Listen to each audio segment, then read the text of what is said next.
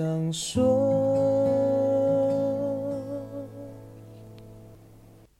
嗨，你好，欢迎收听太太太想说。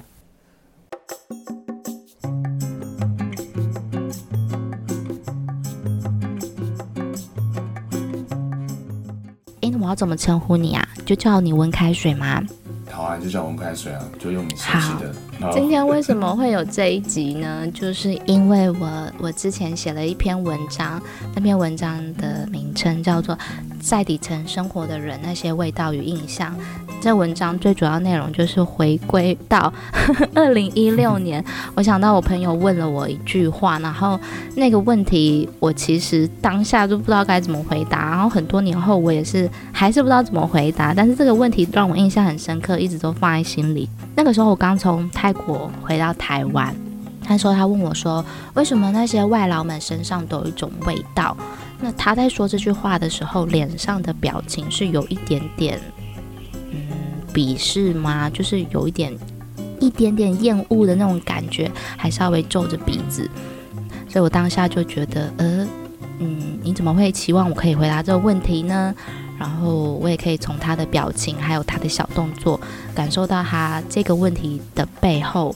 其实有很多隐藏的问题，这样子。那反正我就是写了这篇文章，那很开心。温开水先生，他给了我一些回应，然后对于我在文章里面用到的外劳啊，还有义工啊这些词啊，也提出了一些疑问。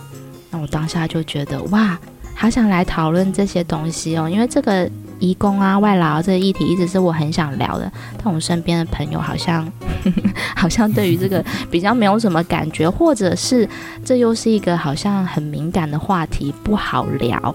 所以我当我看到温开水给我这些回应的时候，我就好开心，我就觉得马上就问他说：“哎，那我们来来录一集来聊这个好了。”所以这就是这一集节目的节目的开始 原因。很感谢米秀邀请我来聊这个话题，这样子。要不要稍微介绍一下你自己啊？我觉得可以，好像可以稍微介绍一下自己。嗨，大家好，我叫温开水，那目前是从事工业用油的制造，那这其实也是我们的家业，也就是从我爸妈那时候就开始的。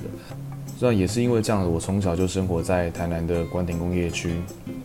那直到大学开始，就是有在桃园那边读书和工作。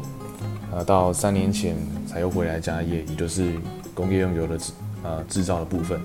所以我长时间居住的城市呢，就是台南跟桃园嘛。那分别就是移工人口排名第四跟第一。那今天也很开心，就是呃受太太的邀请。来跟大家这样聊聊天。好，那这集内容我们会各自分享从小所接触的那些外劳印象，以及一些都市传说，还有对于移工的成长人数以及工作形态上的转变，还有对于外劳这个词，你很敏感吗？到底要怎么称呼这些从东南亚国家来台湾工作的人们呢？是外劳还是移工，或者是以上皆可？同时，我也在这边非常感谢那个时候我在 IG 线动上发问、有参与投票以及留言的朋友们。那我和温开水呢，也会对于这些留言说一说我们自己的想法以及经验。那在你心里，所谓的移工印象、外劳印象又是什么呢？所谓的歧视又是什么呢？在节目的最后，我们也会以音乐、还有文字等其他的角度去分享在台湾一些很有趣的活动。那透过这些活动，其实我们都可以增加更多更多的了解。然后最后还是偷偷说一下，如果你对于我写的文章感到好奇的话，想要看一看的话，欢迎到方格子上搜寻哈哈云就可以看到喽。好的，那接下来就一起来听听这一集吧。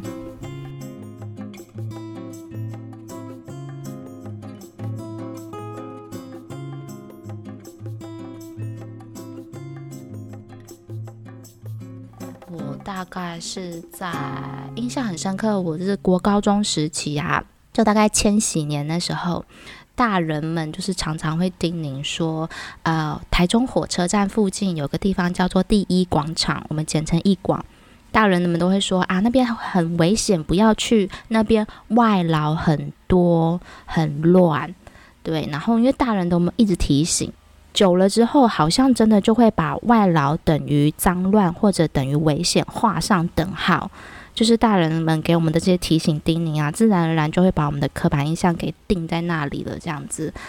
然后后来长大之后，我才会去比较，特别是在我出过国，就是我二零零九年去澳洲回来之后，我会对于在台湾工作的一些呃移工们、外劳们，就是一样，也是从另外一个国家到另外一个国家来工作的人们，会开始有更多的注意。然后我才就开始慢慢回想，说为什么小时候大人们总说一广那边很危险，为什么外劳多就等于很危险，或者是很脏乱这样子？这时候呢，我就要来讲一个台中的都市传说，不知道你有没有听过台中的幽灵船？这件事情在台中人的心中应该是有个很深的伤痕。这件事情发生在一九九五年。一九九五年呢，台中那个台中有一间西餐厅叫做威尔康，发生了威尔康大火。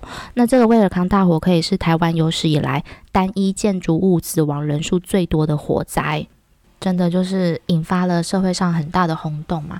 因为死了很多的人，呃，总共造成六十四个人死亡。那会发生这这么多人死亡，最主要的原因就是这间西餐厅它是违建，它把那个。防火上还有这个出入逃生出入口，通通都封死，堆满了杂物，然后拿来做内用的空间。而且还主要的是，它二楼的窗户是强化玻璃，然后有点像是落地窗那种大片的强化玻璃。那在那个时候，在那个年代啦，一九九五年嘛，大家对于这种强化玻璃要如何击破的这种基本常识，可能还不是很了解。所以呢，特别是在二楼的那个。大片的强化玻璃那边发现了很多尸体，烧焦的尸体是层层叠叠的，因为人们都想要急着出来嘛，然后可是却被卡在窗户那边。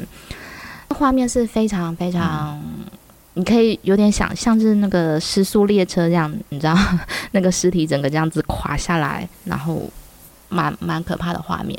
好，重点就是。嗯在这件事情发生之后呢，就有人宣称说，在这个第一广场，就是我刚刚提到的一广那边，有看到的承载着很多亡灵的幽灵船漂浮在上面。那这个幽灵船呢，传说它必须载满一百个人，也有另外一个说法是一百零零八个人，这个幽灵船才会离开。重点是有人在看到这些幽灵船的。画面绘声绘影的流传之后呢，很巧合的是，刚好在这两年，台湾呢也陆续发生重大伤亡的火灾事故，而且呢，在这两年之间，台中附近就是那个区域附近，也刚好发生了另外两起火灾，那死亡的人数跟威尔康大火的死亡人数加起来，真的就刚好是一百人。对，所以这个传说就是会让人觉得，哎，毛骨悚然，好像怎么这么巧合？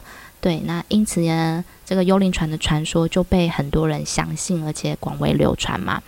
那这个幽灵船，对，那这个幽灵船漂浮在一广上面，那对一广当然就造成非常大的影响啊。就是 它原本其实是一个很热闹的地方哦。再回到我们说，嗯、呃，卫尔康大火是一九九五年嘛，那一广的落成是在一九九零年，也就是发生大火前的五年前。那一广附近，它其实就接连着台中火车站，还有台中公车站。那台中火车站那一块地区，其实从 我要往前讲了，其实从日治时代呢，就是台中最繁华的一个一个地区了，因为日治时代。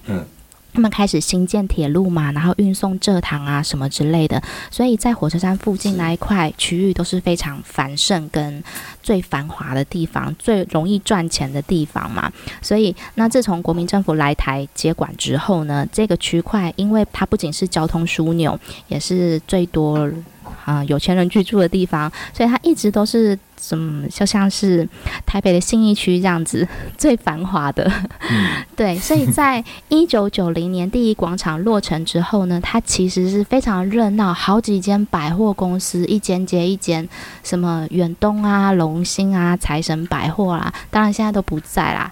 那所以一广呢，可以说是那个时候最热闹，而且是聚集非常，对，它不仅是逛街，也是一个很重要的交通枢纽。那自从一九九五年发生威尔康大火加上幽灵船的传说，一广就变得非常的萧条。嗯、虽然说威尔康离一广是有一点距离，但是也没有到很远。然后四年后又发生了一件事情，就是惊天动地的九二一地震。九二一地震是在一九九九年嘛？对，哦、那。这样子接连下来呢，第一广场就变得更加的萧条，就是简直像是废墟一样，嗯、没有什么人敢去。根据我之前在看到报道者有写的一篇报道，这个报道的文章是第一广场移工主起的地下社会，是由记者简永达所撰写的。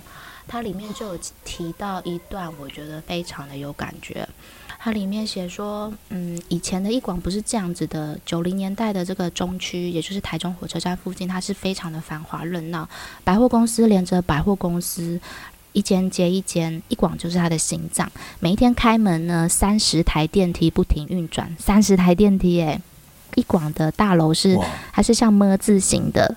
然后这个么字形都是很高的楼，十几层楼，对，然后里面有很多电梯不停的运转在跑，手扶梯内外都站满了人，而且那个时候是台湾烟角木的年代，就是那个时候你要赚钱不难嘛，就是经济起飞啊什么的，所以生那个生意好到店家呢都是用麻布袋来装钱的，用麻布袋来装钱，对啊。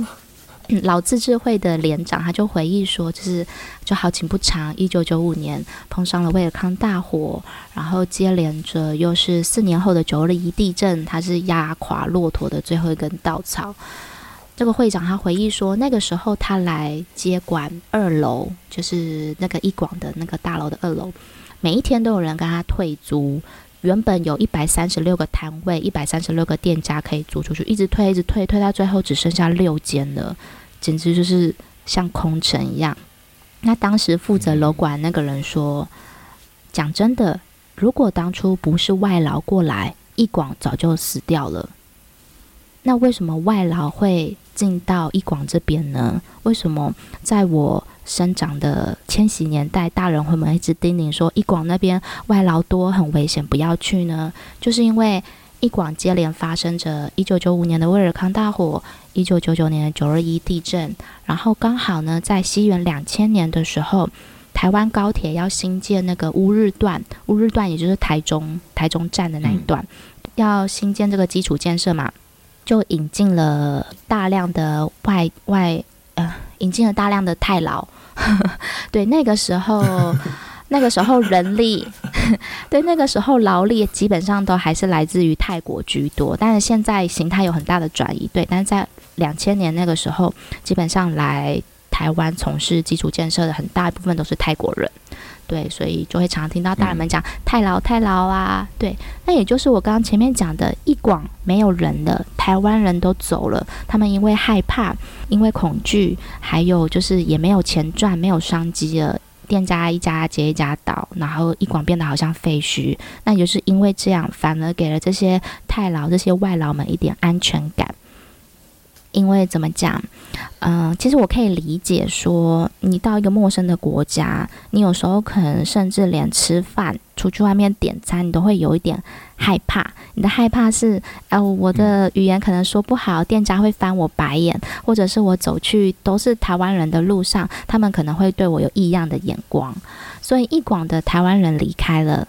然后外国人反而进来了。我说的外国人就是这些太劳，那他们就会开始在那边聚集呀、有越来越多的所谓的我们的眼中的太劳外劳在一广那边就是出现。那也就是这样子，嗯、大人们就会觉得说啊、小孩子不要去那边啦，那里很危险啦，什么什么之类，你可能会发生什么事情啊，这样。但是其实我国高中我其实很很常搭公车的人，然后几乎都是搭公车上下学嘛。我其实从来也没有遇到什么任何外劳啊攻击我啊，或者是反而是我被台湾人欺负。我记得印象，对，我记得印象有一次很深刻，那时候是傍晚，大概七八点吧，嗯。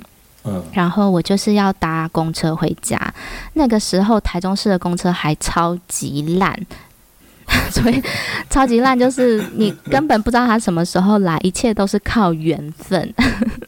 哎、欸，而且你记得吗？以前我还是买那种公车月票、欸，哎，你有经历过那个月票年代吗？就是你，我是买火车月票。对，然后它就是像一个厚厚纸卡嘛，纸卡，然后你要上车的时候给司机这样剪一小格一小格。对，我那时候还是拿着这种时时代的产物，火车啊，不是火车，公车月票，公车公车。对，然后那时候晚上七八点，因为。我一直等不到公车，我就觉得好，那我去换一家等好了。因为除了台中客运之外，还有一个叫人有客运，然后我就走到另外地方，想说去那边等等看。然后那边刚好就是特别的昏暗，灯光很很黄，是那种黄灯，然后又只有一盏灯，然后附近刚好也没有什么人。我其实有一点害怕，就是比较危险。对，好像好像很对，好像比较危险呀。可是我还就在那边等，然后没多久就有一个人朝我走过来，一名男子。比较比较矮小这样子，他过来，他就是先跟我讲话，嗯、大致上就是说，呃，他没有钱坐车，然后希望我可以给他一些钱这样子。可我那时候明明就还是个穷学生，我就是打工结束，然后我要回家，我身上 哪有什么钱呐、啊？我就拒绝他，我就说我没有。结果呢，你知道，他就马上变脸，他马上对着我大骂三字经。然后我才十几岁啊，我就觉得，对，我就觉得。就是突然间那个惊吓感很大，就是他对着我大骂三字经是很凶的哦，超骂台语的哦，你知道脏话台语骂起来都特别的有感觉嘛？那我就知道他肯定不是外劳，他一定是 台湾人嘛，对不对？然后就边骂，对，他就边骂，然后边离开，而且那个声音是很大声的。我想说附近有人看，可能还以为我对他做了什么事情，这样子就是非常愤怒的对我一直骂脏话，嗯。嗯然后这件事情对我印象很深刻，因为当下我真的很手足无措，然后很害怕。所以从我很常在那个区域出现，就是一广附近出现嘛，大人们总是叮咛我：“哦，那边外劳多，很危险，不要去。”可是呢，我在那边遇到危险的，反而不是太劳或是外劳对我怎么样，反而是你知道，就像我刚刚讲这个事情，对呀、啊，确实是这样子。因为不知道为什么，因为我们像我们我们上一辈也是，我爸妈那时候那个年代，他们也是这样子。就我小时候，他们也都会说哦，那个泰泰国啊，我们这边是那刚开始也泰国比较多嘛，嗯、哦，那些泰国啊，像然后麦麦克啊，像两座贼，然后那边比较危险啊什么的，就对他们都会有那种印象。嗯，就是但事实上，刻板印象，犯罪率其实是台湾的、嗯、台湾人比较高的。没错，这真的是有数据显示。对啊，对啊，那。对我我我小时候对于外劳的印象跟接触大概就是这样，这是我小时候啦。像你，你有提过说你是住在台南工业区那边嘛？对，我住在台南的关田工业区。对，所以从小就住在那边，那应该也是有很多的现在称为产业移工。以前称为外劳啦，没错 的人。对，那你小时候有跟他们有什么接触吗？或者是印象中你看到他们大部分都在做什么？就是或者是你看到他们样子是怎么样？有什么印象吗？嗯，因为呃，我们关岭工业区其实都是以船厂为主啦。嗯，那当时就是我记得是从九零年代九十年，民国九十年的时候开始。引进的外劳啊，当时都是以泰国泰国人为主啊，所以其实长辈他们也都是讲泰国啊，现在泰国啊这样子，哎，对，去称呼他，所以不管他是哪一国来的，他们都统称为泰国啊。对，反正就是看起来黑黑的啊，啊就是泰国人这样子。对，看起来黑黑的，然后穿着的话就是跟台湾人比较不一样，比较特殊。我记得就是那种很窄款的裤子，然后衣服是有些很鲜艳的颜色，然后很长，比较长版这样子。然后可是脚上穿拖鞋，小时候印象是这样子，所以从装扮就可以看出来，哎，跟台湾人好像不太一样。对，很明显。嗯，很明显。嗯，后面还有一段时间是他们会用比较，呃，像一些亮片啊什么的。亮片。对，就是就是很有一段时间是很鲜艳的，那我也不知道为什么会有一段时间流行那样的东西。哦，哎，那你在那边看到大部分也都是男性，男性居多吧？对，刚开始都是男性居多，哦，所以他们也是一样会穿亮片在身上。对啊，就是男性穿这样子，啊。哇，好酷，哦！可能那时候刚好很流行什么，所以就就穿着是那样。但我我不知道不知道原因是什么，不过那印象非常深刻。嗯、哇，怎么现在变成这样？很亮眼呢。对，很亮眼。然后他们因为是产业移工嘛，现在讲产业移工，嗯，那在工厂工作的形态其实会是一大群人这样子，嗯，所以他们呃，他们也会是一群人住在宿舍，所以他们在移动啊，或者是聚会什么，就是会一大群人这样子，跟跟另外那个看护的这个形态会不太一样。那他们就是会藏在宿舍外面啊，就直接在那边烤肉。很长哦，对，很长哦，哦，对，因为泰国人很爱吃木嘎塔，对，泰国人很爱烤肉，对啊，然后他们的就是也不管不管是什么季节，就好像是哦，我们这个周末没事，哎，来聚会一下，然后就开个 party 这样子，而且是他是在旁边的那种，呃，可能是小溪啊、小水沟啊，还有直接就抓吴郭鱼起来就直接烤了，哇。诶，可是真的完全不意外，因为泰国人就是很喜欢这样，他们很喜欢在呃有河流的旁边啊，就是喝咖啡啊，或者是野餐啊，吃东西、烤肉啊等等之类的。其实就是他们把他们生活的形态跟习惯一起一起带过来，这样。对，其实我我小时候看我就觉得好厉害哦，他们怎么可以这么的，嗯、呃，很懂得享受生活诶。嗯，因为他们像他们开趴的地方，呃，像我们台湾人开趴，你可能就是会找个，可能是同学家里啊，嗯、朋友家里面啊，就是在室内夜店啊之类的，嗯、对，会在室内夜店。等一下，等一下，小，等一下，你刚刚说夜店，然后你又说小时候，你小时候就去夜店了吗？这位文先生？没有啦，我没有，没有，对，我没有去过夜店，不是不是我的路数这样。所以，所以你说小时候是大概什么时候？也是国高中时期吗？还是更小国小之类的？其实从国小他们就就有这样子的，就是我我我现在讲的这样子的样貌是从国小到国小到现在都持续有的。哦，都一直持续持续还是相同的画面会出现？对，一直到现在吗？对，到现在他们只是他们的聚会的点变得比较不一样而已，会移动啊。那你会看到他们、啊、听到他们唱歌吗？哦，有啊，他们就是会。像他们聚在一起开趴的时候，他们也会一起唱歌。有时候就一把吉他在那边，然后大家就围在一起唱歌。那你可以分辨出大概语言的不同吗？呃、比如说，哦，今天是泰国人，哦，明天是越南人之类的。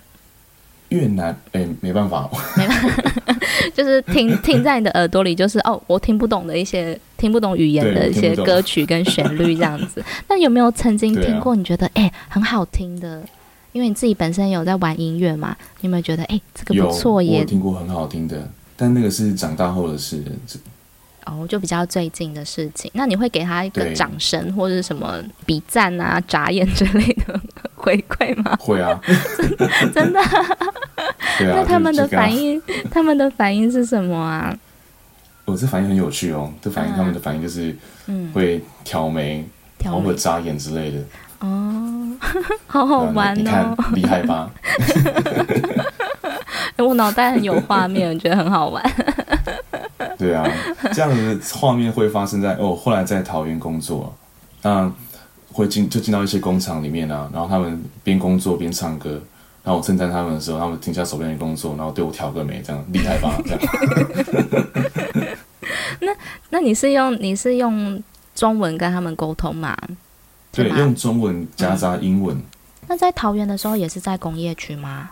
嗯、呃，不算，我们公司不在工业区，但是因为我的工作的关系，我是业务，那我必须要跑一些、嗯、跑一些工厂，哎，都是船产啊。对，然后当然他们船产的话，里面就是会大会有用大量劳外企劳工。嗯，没关系，就讲外劳，反正我们接下来会讨论这个词嘛。习惯就好，好对呀、啊，不然讲产业移工就哎 K K 的，到底是什么？对，就统称外劳。所以以传产的角度来看，外劳们就是因为你工作的关系是在传产这块嘛，然后会接触到很多很多的外劳。那你对于他们的印象，大部分就是很懂得生活啦，然后给予一点。鼓励啊，他们就会很开心的跟你挑眉啊，或者是 很很很喜欢吃烤肉啊的这样的一个印象。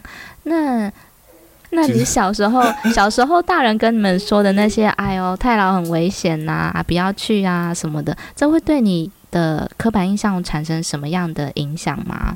你会不会有曾经疑惑说，哎，我所接触到的，我所看到，其实是其实跟大人们跟我讲的是不太一样的，有落差的？嗯，因为我小时候其实是比较，我就是这个比较叛逆啊，所以他们讲什么我不太会听。我只是他这样讲的时候，我就产生一个疑惑，说，哎，真的是这样子吗？可是我实际接触哦，因为我有时候还会跟他们一起打球。你说小时候跟他们一起打球？对，工业区里面有一个有个篮球场，有时候打球的时候会遇到他们一部分的的外劳一起打球这样子。嗯，对，那我都觉得接触过的人都蛮好的啊，只有一个特殊现象啦，就是偷脚踏车的部分。对，可以分享这部分，因为小时候像我们是我国高中高中的时候都是骑脚踏车，啊，因为说我们的附近没有什么学校，那都会到比较稍微远一点点的新营那边去读书。啊，或者是出去的时候都会坐火车嘛，那我们会骑脚踏车到火车站，然后放脚踏车这样子。那那时候我们过去习惯放在后站，那后站那个地方也是比较阴暗，呃，比较呃也没有摄影机这样子。当时的脚踏车的失窃率就很高，我们没办法直接说都是外劳偷的。不过外劳因为也没有证据嘛，但很有很很大的可疑性这样子。对，那不过我们就听到呃他们的做法是这样子。他会把脚踏车偷走之后，然后去漆上各种颜色的漆，有黄色啊、红色啊、黑色的油漆，整台漆成那样子，然后这样就不会被抓到了。哦，对啊，因为脚踏车也没有车牌号码，你被偷了就是被偷了这样子。对啊，对啊，那我们其实那边的脚踏车的失窃率就超高的，在我小时候了。然后后来后来就变成大学之后就比较少了。啊，就比较少这种事事情发生，因为外老他不再骑那种脚踏车，现在都换成电动机车。呃，另外还有一个很明显，小时候跟长大后的差异，他们的他们玩的东西不太一样。会在宿舍的他们的外劳宿舍，有时候前面会有一个庭院嘛，他们会在那边玩藤球，然后那个是台湾人没有流行的东西，那是流行在东南亚的一种运动。那好像泰国又会比较比其他国家还流行。对对对，因为小时候有。泰那时候泰国泰国的外劳比较多嘛，那就还有还有人在玩藤球，还蛮常看到的。不过现在因为现在已经转成以越南的为主了，那就没有看到人家玩这个运动了。嗯，桃园的部分就是它对面的中平商圈啊，因为桃园现在是台湾嗯移工人口最大的地方啊，最多的地方。那其实它的对中立车站对面的中平商圈。然后跟它的周边，其实它已经形成非常大一块的东南亚聚落，它有点像是旁边有几条街道，甚至有点像是那种市集的那种感觉的。对，我记得它好像还会分分区，就比如说哦，这条是缅甸街，这条是越南街 的那种感觉。对对对对对，他们会会会聚集在一起，越南会聚集在一起，越南然后越南餐厅到这边，然后菲律宾就在那边，然后对啊，所以我觉得有如果有桃园的。有到桃园的朋友可以到那附近，一样是车站对面而已，可以到那边附近逛逛的，它非常的非常的特别，就你出国就在台湾这样。对，所以现在因为疫情的关系不能出国，就在国内出国吧。对啊。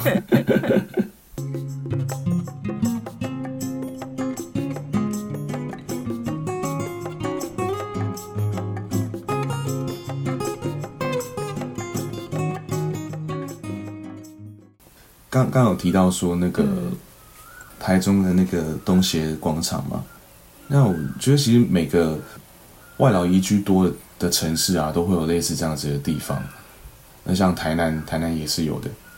那台南就是在火车站出来对面有一个国宾大楼，外观就是长得比较不好看啦。那其他的历史是比较曲折的。那它是。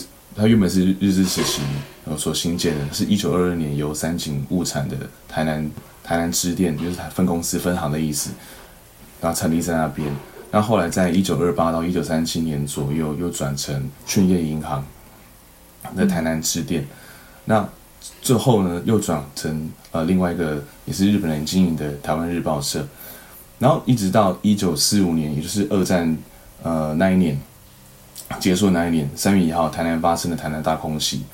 那这栋建筑物呢，在大空袭并没有被摧毁，幸存下来。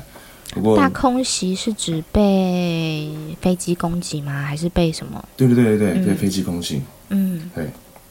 然后结束之后，这栋建建筑保留了下来。不过，它原本是属于，就是属于日本人的嘛，台湾日报社嘛。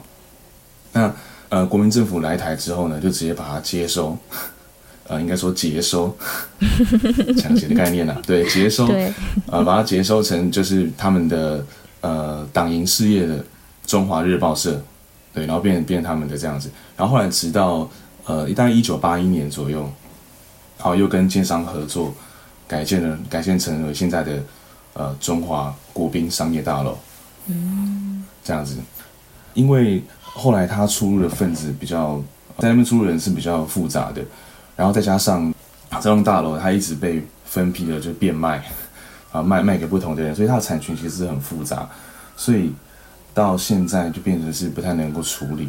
那到了二零零七年的时候，民进党就有针对这件事情，就是就是这栋大楼，因为它本来是属于应该是属于日本人的嘛。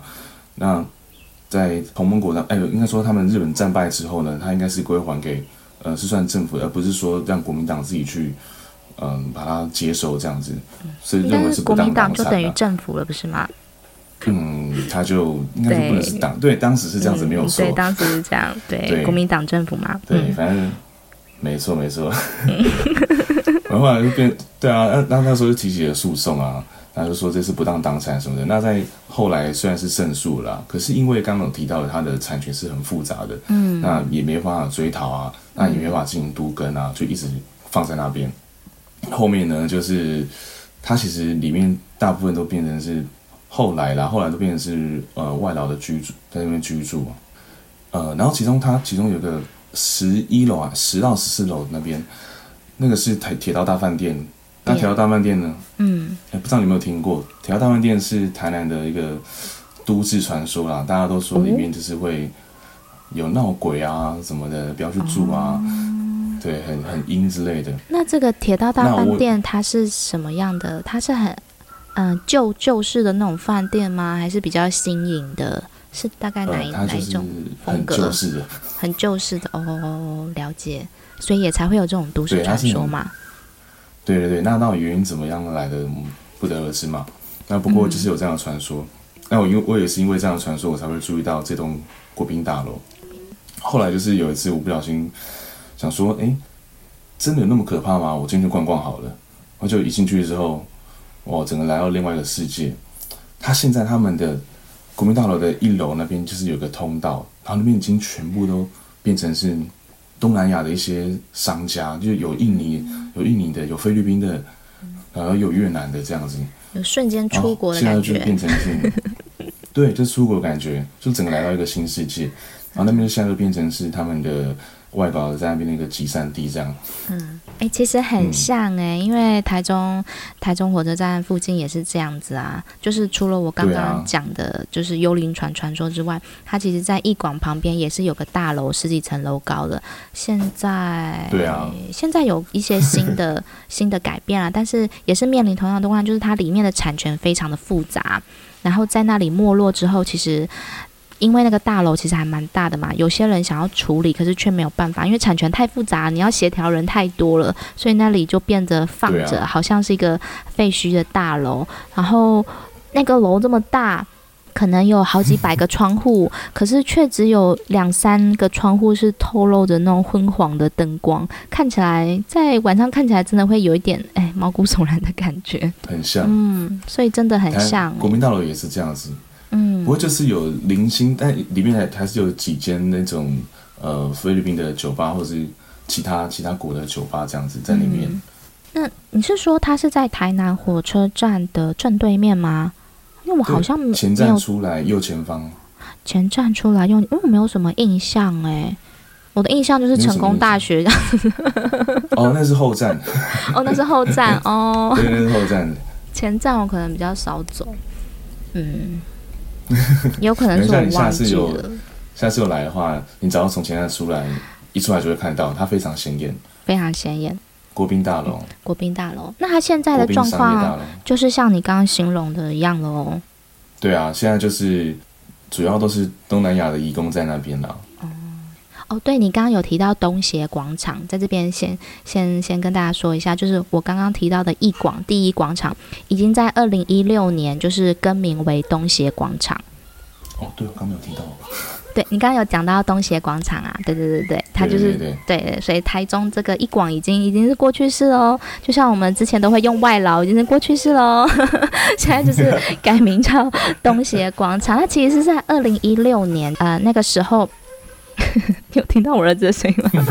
对，二零一六年那个时候市长，啊、对，那个时候市长是林佳龙，然后他看到了这个一广的潜力，它其实里面有很大的消费力跟商机，因为台中火车站占地利之便嘛，所以其实放假的时候呢，其他县市的那个外劳移工们，他们也会坐火车来这边跟大家聚集，因为它空地很大，所以呢，就在呃二零一六年的时候，把它证明为。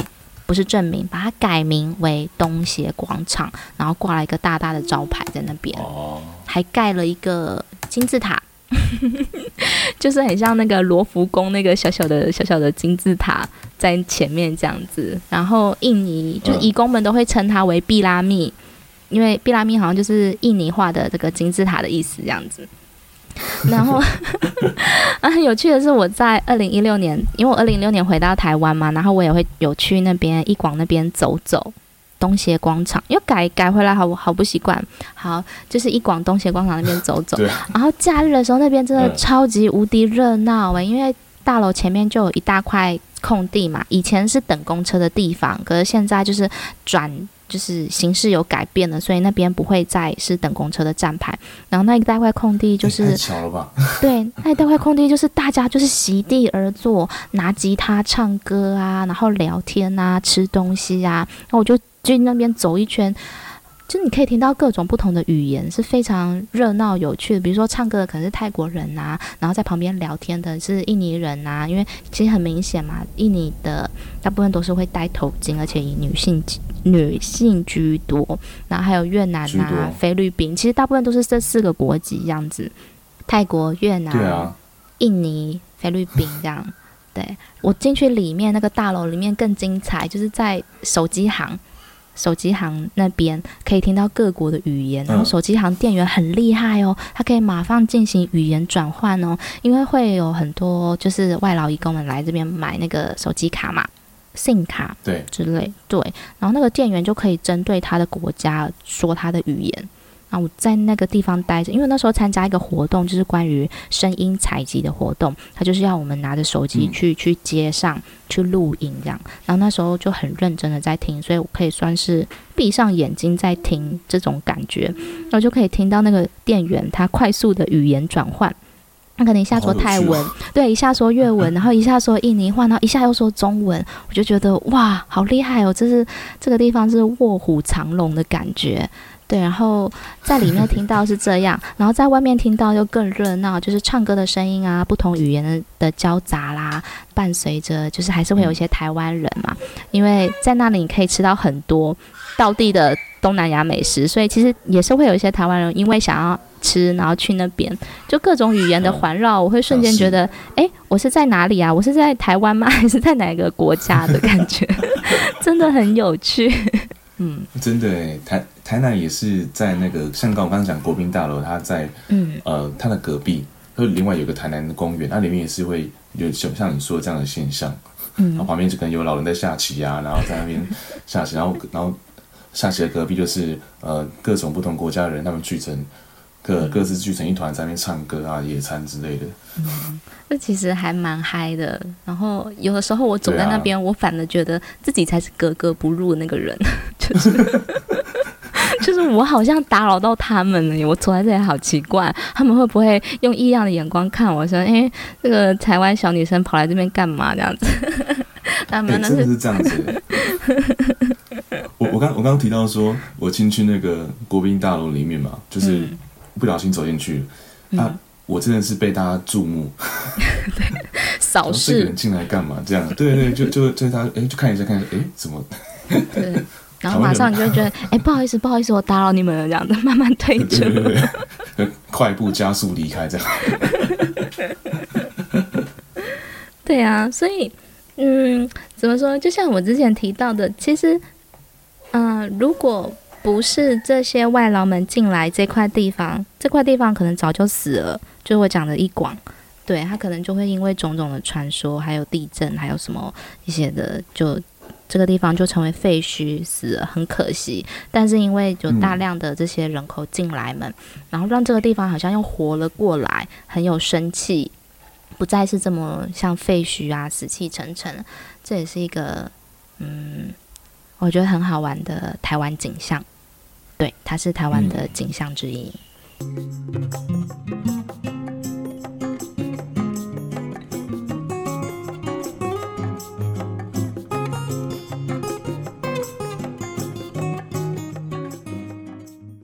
说到这个人口的改变，其实外籍劳工引进是在一九九二年嘛，所以我们两个对于外劳的印象应该也是从大概九零年代啊，或者是千禧年左右啊，那个时候开始。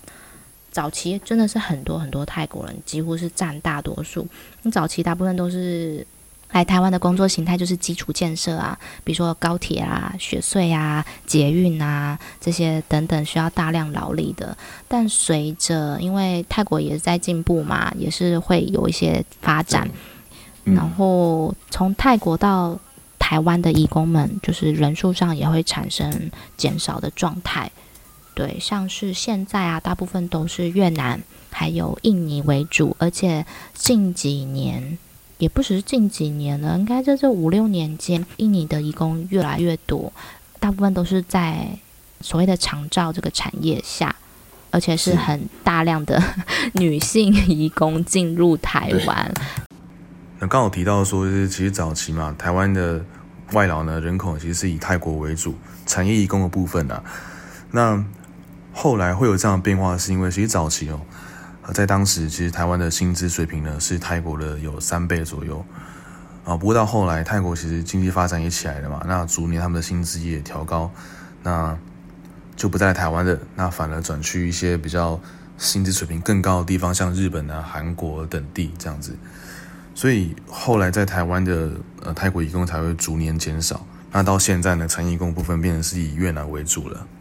对，所以它其实有个非常大的一个转变，从一开始的劳力，然后到现在一样是劳力啦，但是是完全哦，从一开始就是男性劳力，然后现在变成女性劳力，这个很大的一个转变。那不只是工作形态的转变，其实在人数成长也是很惊人。台湾现在原住民人口大概是五十六万，然后新住民人口是五十四万，那。我们所谓的外劳，所谓的移工人口是七十多万，就是比原住民还有新住民还要多耶。多就是大概去年的统计，大概有七十一万的移工人口。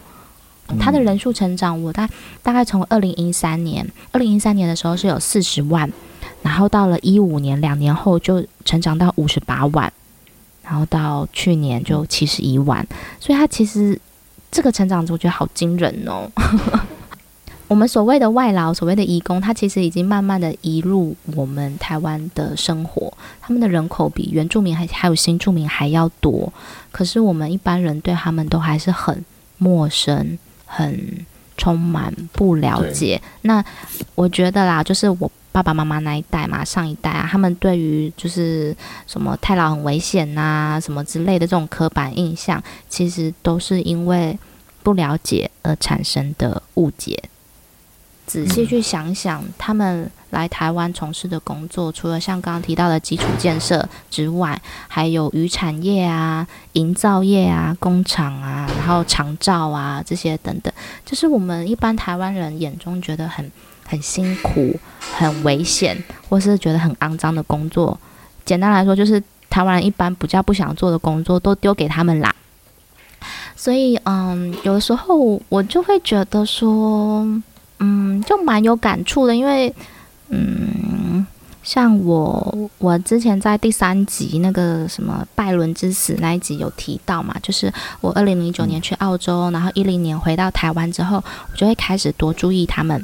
到了一三年我去泰国嘛，我在泰国待了两年多，然后二零一六年回来的时候，我那个冲击感又更深了，因为我对于泰国有更多的了解，所以当我再回到台湾去看待这些所谓的外籍劳工。看待他们来台湾工作的时候，嗯、我更能够体会他们背后对于这个全然陌生的环境、语言不通、吃的东西也不一样、人们说话、生活习惯完全都不一样的一个环境。你要是把我突然间丢到那样的环境下，还要逼着我去工作，逼着我去适应学习，然后当我不会的时候，你还嘲笑我的那种感受是非常的，某种程度来讲，我觉得很心酸呐、啊。对对，所以对，所以拉回来一下，所以二零一六年我回来的时候啊，当我朋友他问我那个问题，为什么那些外劳们身上都有一种味道？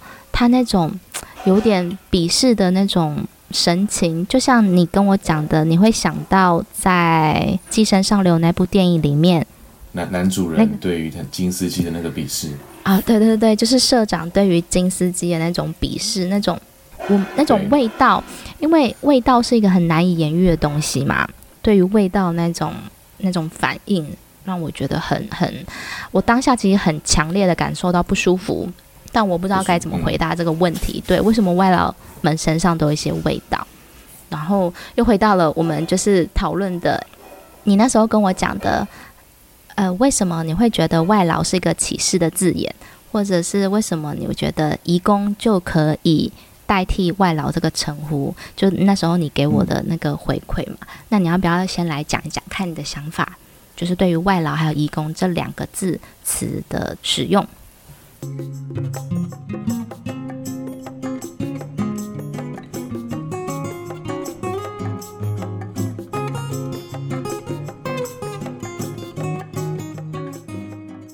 好，那我们现在先来，我们现在先来回复一下那个时候我在线动上对大家提出的问题。我首先有两个啦，第一个问题就是用哪一个词称呼来到台湾工作的人们，然后我的选项就是第一个是移工，第二个是外劳，第三个是移工外劳都可以，第四个是有其他的称呼。询问的结果很有趣哦，外劳这个选项是零票，没有人投外劳。然后移工呢，总共有十六票。那移工跟外劳都可以的话，是总共有五票，总共有二十一个人投票。那诶，没有 对，这是有趣，但是我觉得因为啊。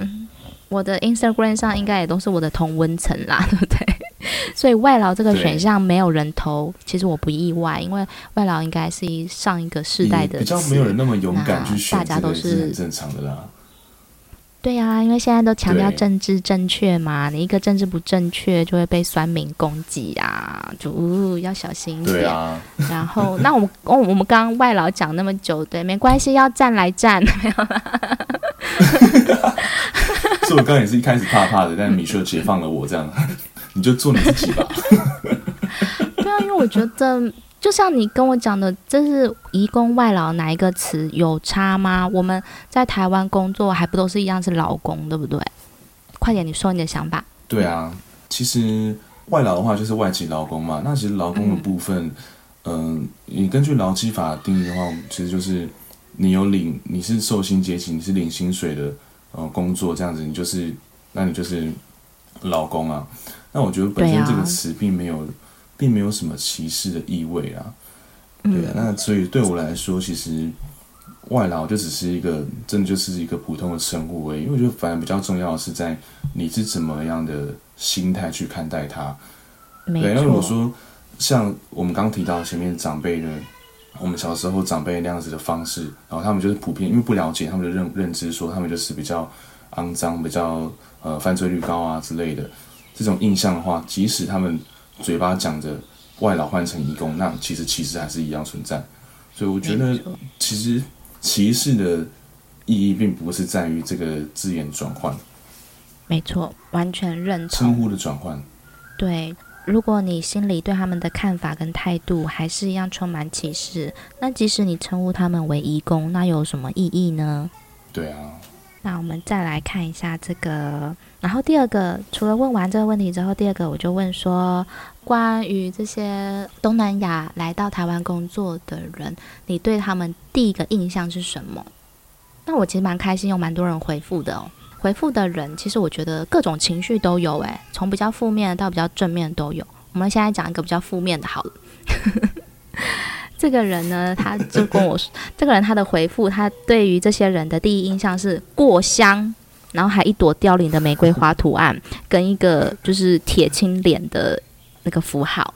他说，在大众运输及车站大声使用手机播放直播唱歌，aggressive approach 很可怕。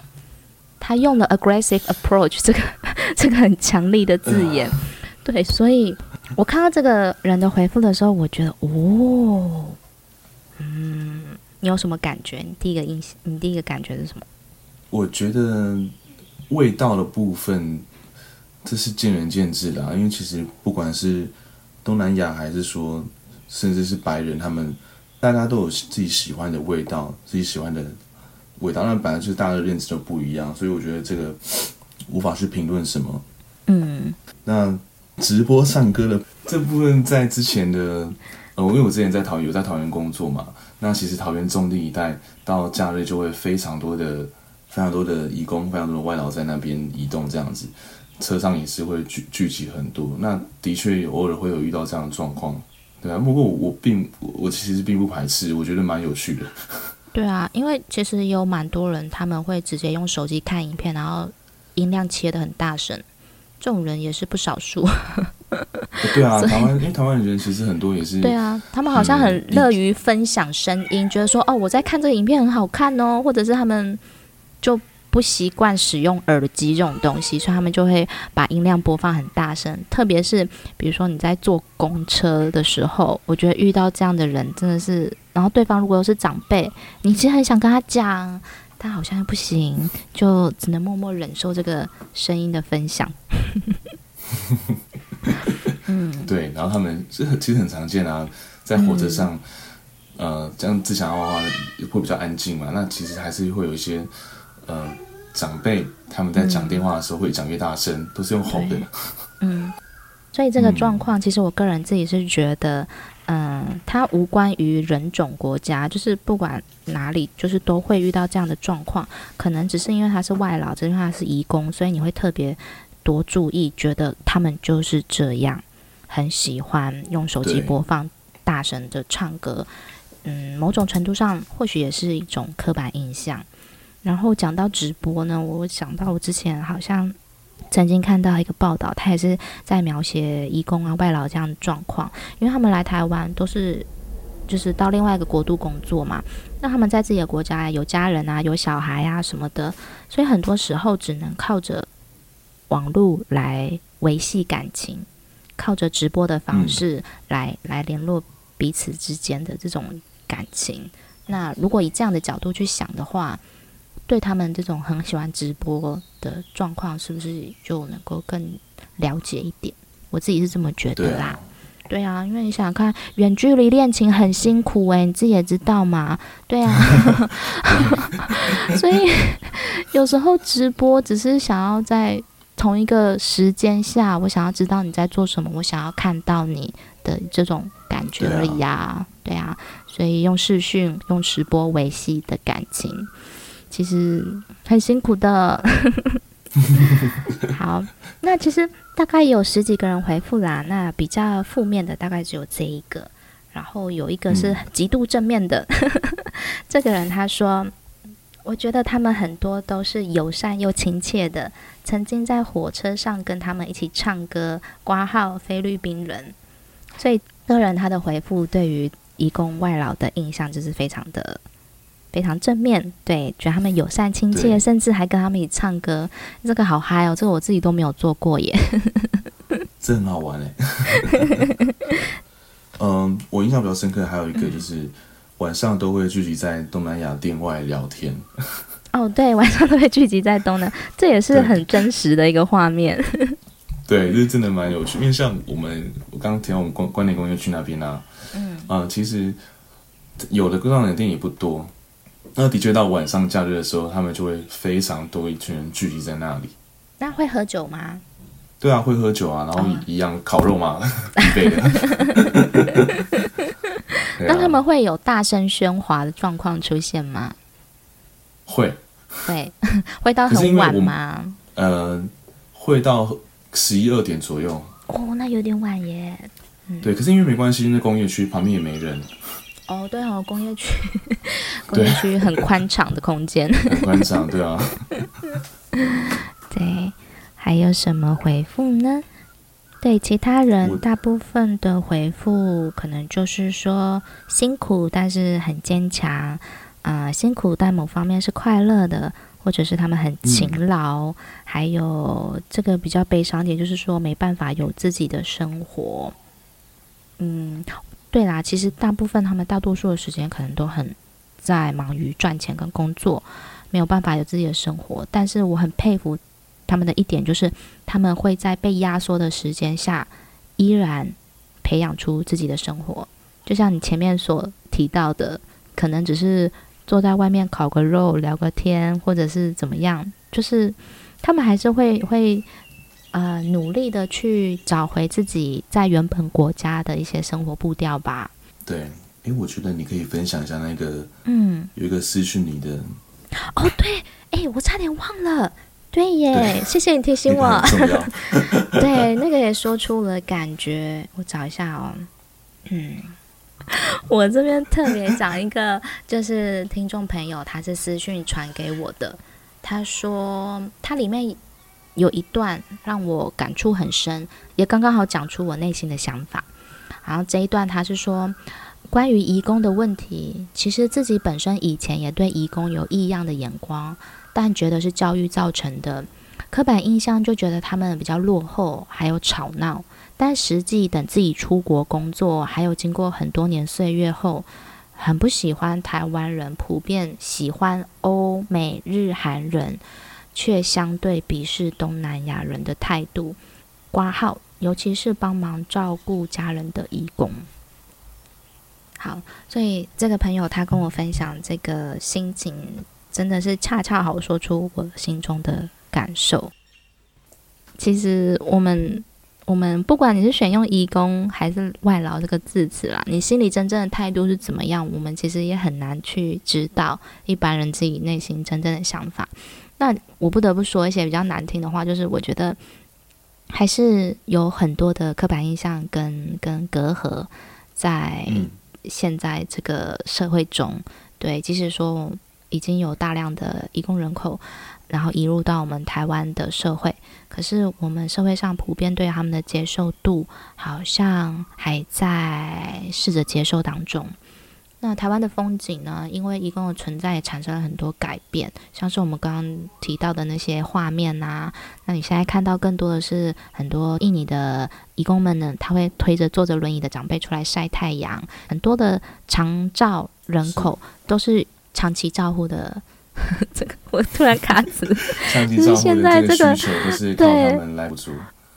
没错，对。那他们、啊、他们照顾长辈这个画面，好像成为台湾的一个日常风景。那除此之外呢，还有在台湾出现各个大大小小的，比如说像是异国街啊，像我们刚刚提到的，无论在台南、桃园还有台中，都会有卖东南亚食物的这种料理街。嗯还有小吃店以及杂货店，还有在南部，诶，不止在南部，就是你之前传给我那个什么 Big King 东南亚批发，对，我觉得哇，你真的是在台湾就可以买到很多东南亚进口的零食，诶，那里面真的超棒，而且那个门口不是说小小间的一间杂货店，是很气势磅礴，气势磅礴，就是很像家乐福还是 Costco 那种规模的大型量贩店。而且台南的那个门口超威，它上面还有国旗。对啊，对，而且它很方便，它隔壁它旁边就有停车场，然后里面卖的东西就是非常，它非常的清楚，它有分各个国家各个国家的一个区域这样子，然后还有它甚至还有卖电动机车。电动机车哪一国的？就是另外摆在前面，就是大陆，就是大陆的，对啊。你那一次去逛的时候，你有买很多东西吗？我钱带不够，不然我真的会买很多。你钱带不够？对，但是它里面东西真的很便宜。它、啊、那个，我是我不是有讲说，我之前去泰国，我我很喜欢吃那个绿咖喱泡面嘛。嗯，他。那边也有卖，而且它是一整个系列，那个牌子旁边全部都有，然后一包才九块、嗯。差不多啊，在泰国一包是六块，对啊，所以价格没有差很多。对，所以它没有，它真的没有加很多钱，它真的是也是很便宜，我就觉得里面真的超好逛的。嗯，那你在里面逛的时候，大部分都是。嗯，台湾人居多吗？还是东南亚人？呃，都有，其实没有看不出来到哪一边？对，哎，不是看看得出来，因为我特别在观察他们。哦，所以大概是一半一半的人口比例。对，一半一半人口比例。哦，然后也有看到一个有，我看到有一个人啊，他应该是菲律宾人，那他也是就边边试训啊，然后轻声细语的试训，看就是拍那个食物，然后跟跟他的可能是朋友吧，或是亲戚之类的讨论这个食物怎么样。他可能是出来采购的。对啊。对啊，所以这些这些风景啊，都已经融入台湾的日常了。那我是觉得，虽然说我自己现在人不在台湾啦，但我是觉得，就是怎么说呢？就是如果可以更从另外一个角度去看他们，或许看很多事情的角度也会随之不同。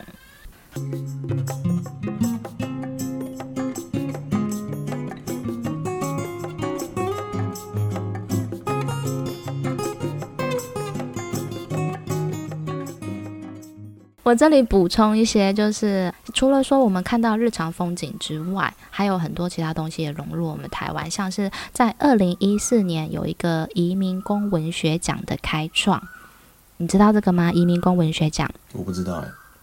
他就是欢迎在台湾的各个移工用他们自己的语言来书写，然后写他们的人生故事，或者是文学故事创作等等都可以。然后他们收到了这些各个语言，再进行翻译，进行翻译翻成中文之后再票选出，就是一个文学奖的概念。哦，对，所以他从二零一四年开始，然后他第一届跟第二届的得奖作品，甚至还有收集成册出书。本书的名称叫做《流》。移动的生命力，浪潮中的台湾，就是第一第一届跟第二届移民工文学奖的得奖作品集。然后我自己有读过得奖的一些作品，真的是写的我会看到落泪耶，对，我真是看到哭，很很触动人心啦。但是也不是说一一味的都是很悲情悲苦的，其实没有，它很大一部分都是交错的一些。很很温暖的也有，然后你也会看到一些人性的光辉，嗯、那 当然也会看到一些丑恶啦，就是等等交杂的。我觉得那个是非常真实的一个情绪跟感受。从他们的角度来看台湾，他从他们的角度出发来书写自己的人生故事。对，移民工文学奖还蛮推荐的。另外一个是呃四方报，它是在二零一一年创立的，就是专门写给移工们的报纸，所以叫四方报。然后创办人是张震，那他也间接的创办了这个移民工文学奖。然后还有另外一个是一个书店，叫做灿烂时光东南亚主题书店。这个书店呢，一样就是它里面的书大部分都是要给这些。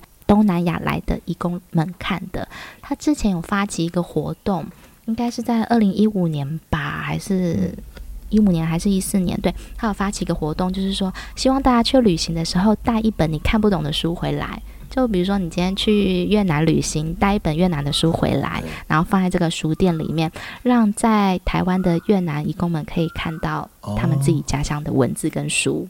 对，然后那个时候那个活动还。我觉得还蛮热烈的啦，对，就是而且你旅行的时候就是带一本书回来就好，也不会占你太多的行李重量，但是你就可以把这个文字带给他们，对啊，让他们读到家乡的文字，对啊，因为他们也都是有阅读能力的啊，他们也是有自己的休闲生活啊，就像现在，如果我可以在泰国看到很多中文书，我也是非常的感动的感觉，换位思考。对呀、啊，我现在都只能看电子书，然后好想要翻实体书的感觉。之前带过来的都快翻烂了。对啦，所以就是换位思考这种感觉。嗯、然后，然后你要你要说什么吗？你有什么想要补充？嗯，那另外再分享我住在桃园时期的事。那这个部分要从我一个朋友开始讲起。我有个朋友他叫鸟哥。那在当时他在中立啊那边办了一个算蛮知名的音乐节，叫做发条音乐节。他前后办了五届。呃，如果是有在关注独立音音乐的话，啊，那还有听那些乐团啊，有在跑音乐节的话，应该就会知道这个音乐节这样子。然后他从第三届开始就是融入了东南亚的元素。那做了这个决定之后，他就是在办活动之前就是要做一些考察嘛。那正好桃园呃前面有提到说，桃园就是全台湾移工人口最多的地方。那所以呢，他就是在那个站前那边呢，站前那边就是有一些东南亚他们的移工们的酒吧或者 live house 啊之类的，他就会跑那些地方。然后从中去听到了一些乐团，不错的乐团，好，然后甚至还就是阴错阳差的去参加了他们印尼在台湾办事处所当时办了一个呃属于印尼的音乐季，他邀请都是当印尼当红的一些音乐人这样子。好，那前后他就是跑了这些地方，然后去收集了各个他觉得很不错的乐团，然后邀请他们到第三届的那个发条音乐音乐节，然后来做表演。我当时呢，就是在那音乐节，我就看到有很多的移工，他刚好是办在那个办在一个中立公园里面的一个很大的草坪，然后就很多移工就是过来，然后就坐在一样跟我们跟我台湾人一样，然后就坐在那个草坪上野餐啊，然后听着音乐啊，很开心这样子。那我真的觉得说，其实音乐就是一个很好的媒介，让我们去认识他们。我不是说认识他们呢，应该说是消除了我们之间的那个隔阂，然后去搭起了一个桥梁。音乐可以是我们的一个很好的桥梁。那在当下，其实大家就是都玩在一起嘛，很愉快啊。你知道，比较嗨的乐团一样在在台在台前也是大家在那边冲撞，好，那舒服的乐团大家就是很开心享受那样子的氛围。这样，那我觉得在那样就是在那样场合，呃，有台湾人，然后有义工们。然后让大家一起很开心，这样子我觉得很棒。那鸟哥他也透过这样子的活动嘛，那呃让我去，不只是我啦，应该说来参加发条音乐季的人，就是有这样的机会去多接触那些不同文化的移工们。那觉得多了解就会减少那些误会，减少那些歧视的部分。